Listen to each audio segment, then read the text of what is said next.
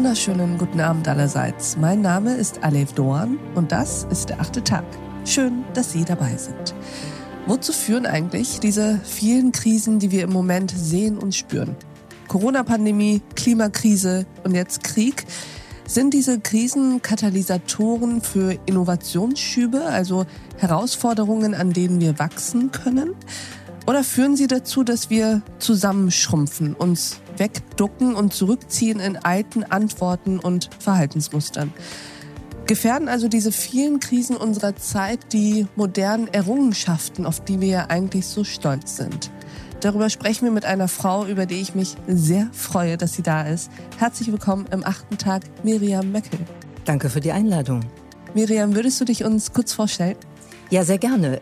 Ich bin Publizistin, Professorin für Kommunikationsmanagement an der Universität St. Gallen und seit einigen Jahren auch Unternehmerin, habe nämlich mit äh, zwei anderen Frauen ein Unternehmen für digitale Bildung, für Zukunftsskills gegründet und wir bieten Wachstums- und Weiterentwicklungsmöglichkeiten, eine große Community von Expertinnen und Experten, die lernen, wie wir uns heute auf die Zukunft von morgen vorbereiten können. Und über die Zukunft von morgen wollen wir uns unterhalten und wir wollen gucken, wo stehen wir eigentlich im Moment? Ich habe das eben so ein bisschen gegenübergestellt. Auf der einen Seite Krisen als Katalysatoren für Innovation, für Neuerungen, für das über sich hinauswachsen und andererseits als eine hemmende Hürde, vor der wir uns zurückziehen.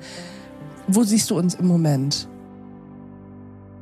Teils, teils sehe ich uns im Moment. Ich glaube, dass die die Pandemie beispielsweise schon einiges äh, in Gang gesetzt hat, was beispielsweise die Diskussion und auch die Anwendung neuer Arbeitsmodelle, flexiblere Arbeitsmodelle angeht, Anwendung von digitalen Technologien. Ich glaube, da hat sich was positiv verändert, wenn gleich da noch mehr Schwung reinkommen könnte. Bei dem Ukraine-Krieg äh, habe ich eine etwas andere Wahrnehmung. Da würde ich tatsächlich sagen, sind wir im Moment zwar in, in der westlichen Perspektive in Europa, auch der westlichen Allianz durchaus geeint, wie wir darauf antworten. Aber diese Herausforderung, die mit der Doppelung der Krise jetzt eigentlich kommt, erst Pandemie, dann Ukraine, Krieg, führt auch dazu, dass viele sich dann doch eher auf, auf klassische Muster wieder ähm, berufen. Erstmal die Gegenwart irgendwie managen, um damit dann zu Rande zu kommen. Und das so ein bisschen so ein Abwehrverhalten jetzt auch wieder zu beobachten ist. Lass uns diese klassischen Muster, die du eben angesprochen hast, mal auseinandernehmen. Was ist der Inhalt dieser Muster oder was ist die vielleicht die Haltung, was ist was sind diese Narrative, wo du und auch ich durchaus sehen, das sind Muster aus der Vergangenheit, bei denen wir zumindest mal heute die Frage stellen wollen, helfen die uns eigentlich? Ja, ich glaube, ein Muster, was ich sehr intensiv beobachte und auch aus meinem eigenen beruflichen Interesse versuche zu analysieren, ist ein verändertes Führungsverhalten, was wir, was wir beobachten können. Also ich gebe mal ein Beispiel und das ist wahrscheinlich etwas provokativ, weil ich da schon viele Diskussionen zugeführt habe, wie die Ankündigung und die potenzielle Übernahme von Twitter durch Elon Musk ja. stattgefunden hat, ist etwas, das kann man inhaltlich sehr unterschiedlich bewerten und ich finde, dass Elon Musk eine wirklich interessante Persönlichkeit ist, weil er, weil er natürlich innovationsmäßig wahnsinnig viel auf die Schiene gebracht hat und noch bringt im Raketensektor, in der Elektromobilität, viele, viele Dinge, die wirklich interessant sind.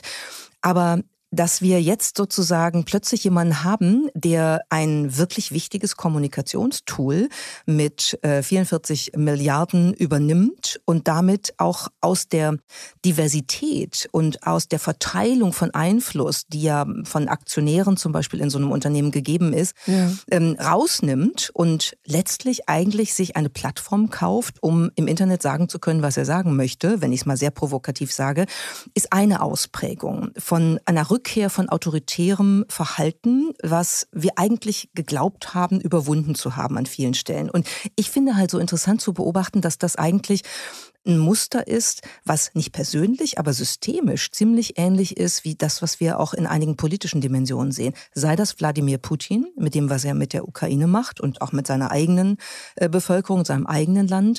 Seien das ähm, so Führungstypen wie Bolsonaro in Brasilien, Donald Trump in den USA hat wirklich viel Schaden angerichtet für politische Führung. Und so findet man halt Türkei, Erdogan, mhm. können wir auch darüber diskutieren, so findet man durchaus eine ganze Reihe von Führungstypen, die wieder viel stärker in das autoritäre Muster fallen. Und wenn ich jetzt Elon Musk betrachte dabei, dann muss ich sagen, ich will die nicht vergleichen, aber ich glaube, dass dort systemisch eine ähnliche Herangehensweise ist. Weniger Diversität, weniger Dezentralisierung, weniger Verteilung von Macht. Und das ist etwas, was mir Sorgen macht, weil wir eigentlich wissen, aus allem, was wir aus der Forschung, aus der Beobachtung, aus der historischen Evidenz haben, dass wir an einem anderen Punkt sind und ja. auch sein müssen in der Welt, um weiter voranzukommen. Das ist dieses The Winner Takes It All mhm. Prinzip. Ja. Also ich habe das Geld, also kann ich mir Twitter kaufen.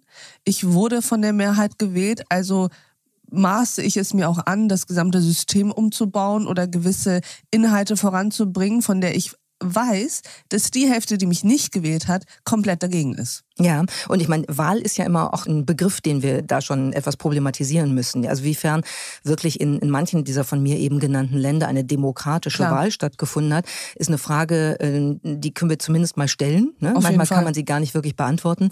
Und was wir beispielsweise bei der US-Präsidentschaftswahl beobachtet haben, der Kampf äh, mit allen Mitteln, wirklich mit Waffen, im Kapitol darum, wer hat diese Wahl tatsächlich gewonnen und wer will, ne, in dem Fall Trump, nicht akzeptieren, dass ein anderer die Wahl gewonnen hat.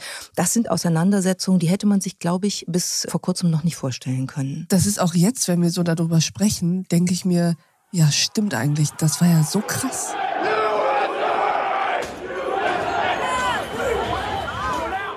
Jetzt auch nicht nur davor hätten wir uns nicht das vorstellen können, aber auch danach, wenn man dahin zurückdenkt, denkt man sich, was ist da passiert?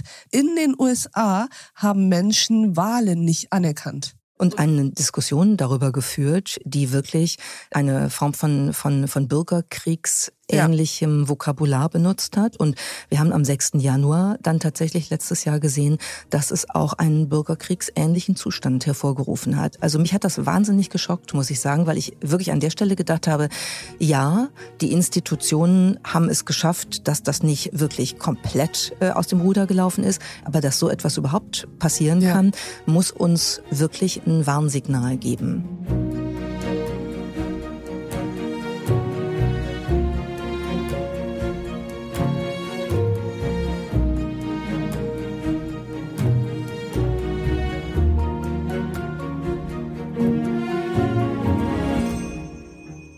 Das eigentlich passieren? Also, dass diese Persönlichkeiten zu dem werden, wie wir es gerade beschrieben haben, ob es ein Elon Musk ist, aber um jetzt mal auf dem politischen zu bleiben, ein Donald Trump, ein Erdogan, ein Orban, Putin und so weiter und so fort. Die können ja nur in einem gewissen Kontext zu dem werden, was sie sind. Und der Kontext sind andere Menschen sind andere Menschen, die das zulassen, die das gut finden, ja. die davon ja getriggert werden. Wo siehst du da den Ursprung?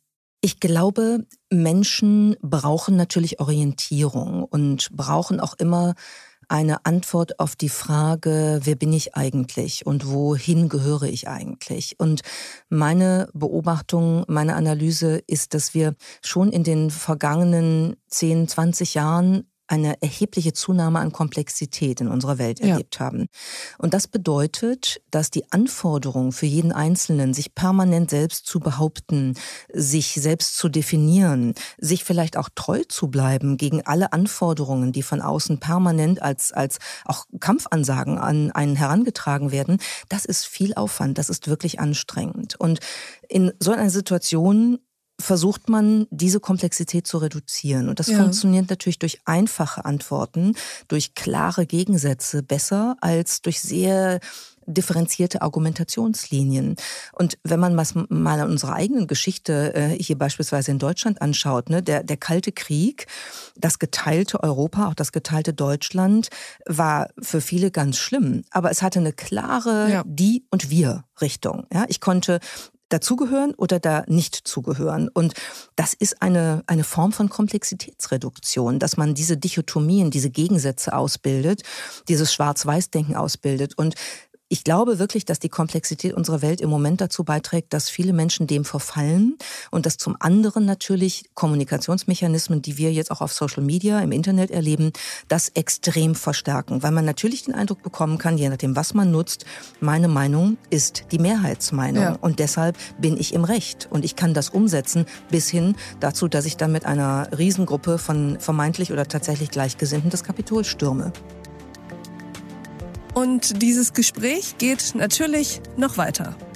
Diese Welt ist nicht leicht und sie ist nicht einfach, sie ist nicht simpel und sie ist auch nicht binär, schwarz oder weiß. Wir müssen das zusammenbringen und ich glaube, das kann man auch. In der Unabhängigkeitserklärung der USA steht ja ähm, der erste Satz, We hold these truths to be self-evident.